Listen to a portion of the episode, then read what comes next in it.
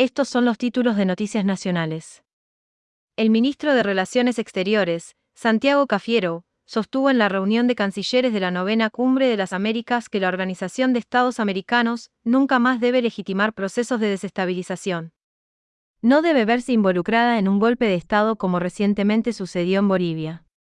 Repartir sanciones y bloqueos va en la dirección contraria a la búsqueda de herramientas efectivas para combatir la desigualdad, afirmó el canciller. El secretario de Estado estadounidense, Anthony Blinken, y el secretario general de la Organización de Estados Americanos, Luis Almagro, fueron increpados en medio de un evento de la Cumbre de las Américas.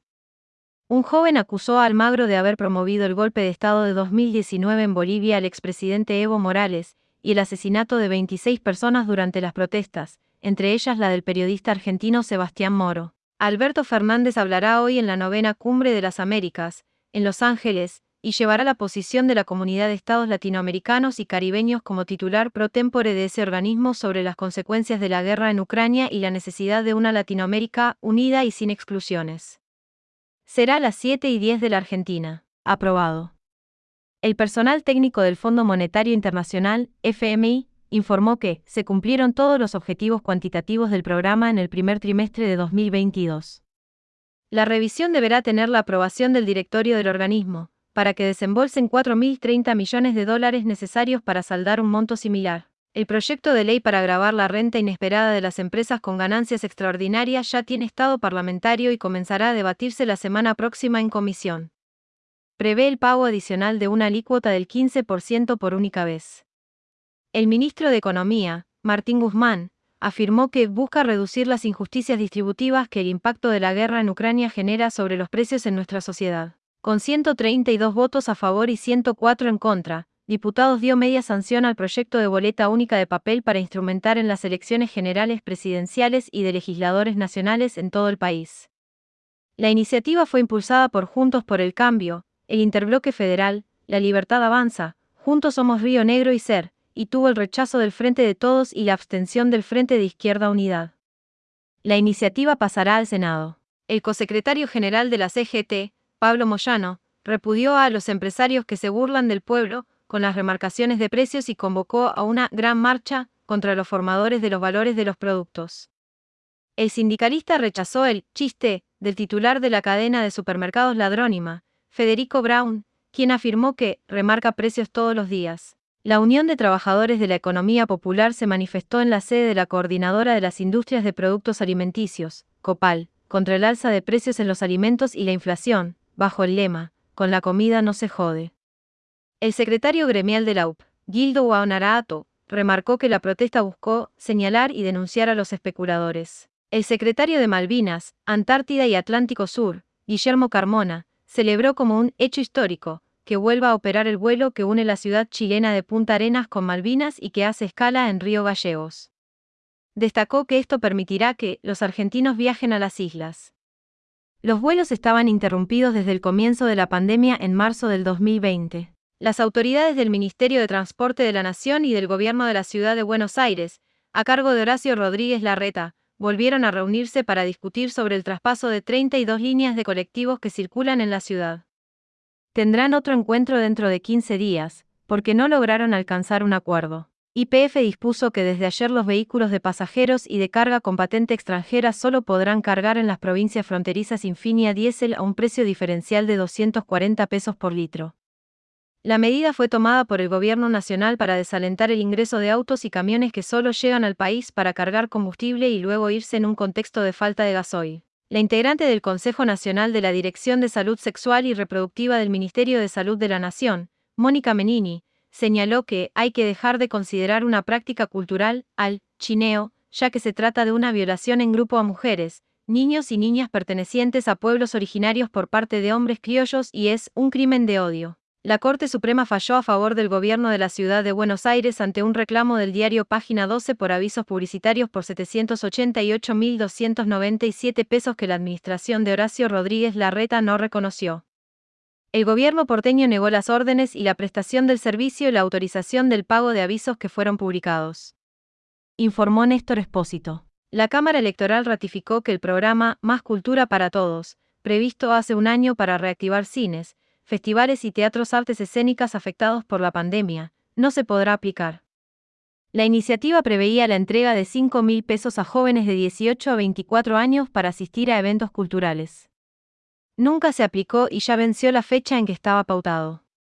Informó Néstor Espósito. Nicolás Pachelo, el ex vecino del country El Carmel sospechado, por descarte, de ser el autor del homicidio de la socióloga María Marta García Belsunce, rechazó ser juzgado por un tribunal popular.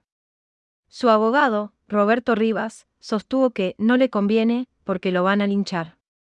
El próximo martes se define cuándo comenzará el juicio. Informó Néstor Espósito. Chubut. La Asociación de Trabajadores de la Educación del Chubut inicia la segunda jornada de paro y adelantó que para la semana próxima realizará otra huelga de 72 horas si desde el gobierno provincial no se da respuesta a sus demandas salariales. Recordaron que la oferta miserable del gobernador Mariano Arcioni, de Chubut Somos Todos, fue del 15% en tres cuotas. San Juan. El gobernador Sergio Uñac, del Frente de Todos, anunció una suba del 40% docentes y estatales a partir de junio, con lo que el aumento alcanza el 65% en lo que va del año. El mandatario confió en que la suba contribuirá a recuperar la paz social, después de siete días de paro y movilización de los docentes autoconvocados por fuera de los sindicatos. Tucumán.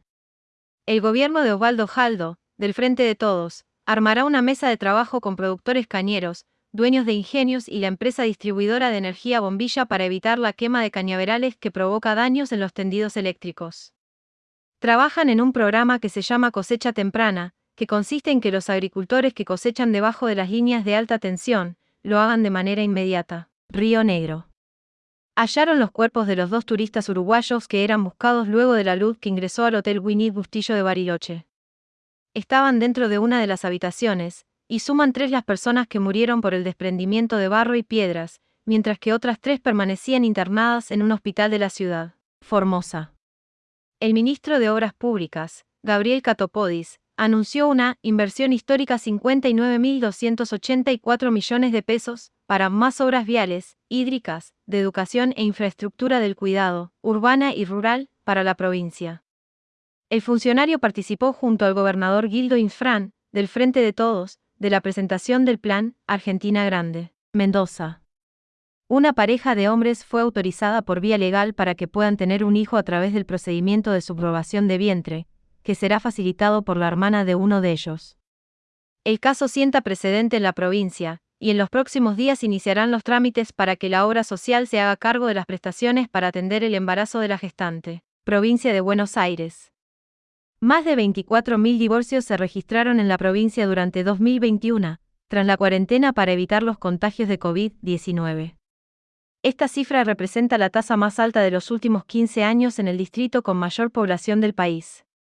Durante los dos años de la pandemia, la formalización de las rupturas matrimoniales se duplicó, al pasar de 12.382 a 24.551 entre 2020 y 2021. La Rioja dictan medidas de protección en el caso Arco Iris. La niña era víctima de abuso sexual por parte de su abuelo paterno. Una resolución del Juzgado Civil 103 del Poder Judicial de la Nación prohíbe el acercamiento del padre a la niña y a su mamá donde sea que se encuentren. El informe de la Oficina de Violencia Doméstica de la Corte Suprema evaluó la situación como de alto riesgo. La medida fue tomada tras el pedido de ayuda a organismos nacionales a partir de las denuncias desoídas por la justicia provincial se dictaminó que deben cesar en los actos de intimidación y perturbación. Informó Lucía García Ixixon, Cava. La brecha de ingresos entre el 10% más rico de la población de la ciudad y el más pobre fue de 7,4 veces en el primer trimestre del año, de acuerdo a un informe de la Dirección General de Estadística y Censos. Además, hubo una leve profundización de la brecha entre el norte y el sur del distrito. El ingreso medio de la población de la ciudad fue de 96.637 pesos en el primer trimestre, con un aumento interanual del 68%. La Cámara Federal de Casación Penal, integrada por Carlos Máiquez, Guillermo Jacobucci y Ángela Ledesma, otorgó el beneficio del arresto domiciliario a los genocidas condenados a perpetua Miguel Osvaldo Checolats, Luis Ángel Firpo y Mario Campo. En el caso del primero por ahora no será efectiva la medida. Para los otros dos, condenados en las causas contra ofensiva 1 y 2, sí. Firpo ya tuvo ese beneficio y lo incumplió para salir a hacer compras. Ocampo estuvo prófugo y también lo había tenido. Informó Giselle Tepar. Se convocó a una concentración en los tribunales de Comodoro Paí ante la realización de una audiencia para tratar el pedido de libertad condicional del genocida Santiago Mar Riveros, condenado múltiples veces, unificadas en perpetua. Ya tiene el beneficio del arresto domiciliario. Informó Giselle Tepar. El juzgado federal número 1 de Azul, a cargo de Gabriel Di Giulio, procesó a Alejandro Duret, jefe de inteligencia del Grupo de Artillería Blindado 1 de Azul entre febrero de 1976 y diciembre de 1977, y a Ricardo Russi, segundo jefe del Grupo de Artillería Blindado 1 de Azul y jefe de la Plana Mayor entre octubre de 1975 y diciembre de 1976, por el homicidio de los conscriptos José Luis Musmesí, 20 años, y Alfredo Tomás, 22 años, y en el caso de Russi también por el del militante Carlos Laborita, por el cual Duret ya fue condenado y está preso en la unidad penitenciaria número 34 de Campo de Mayo. Informó Giselle Tepar. Para más información www.ahoramisiones.com.ar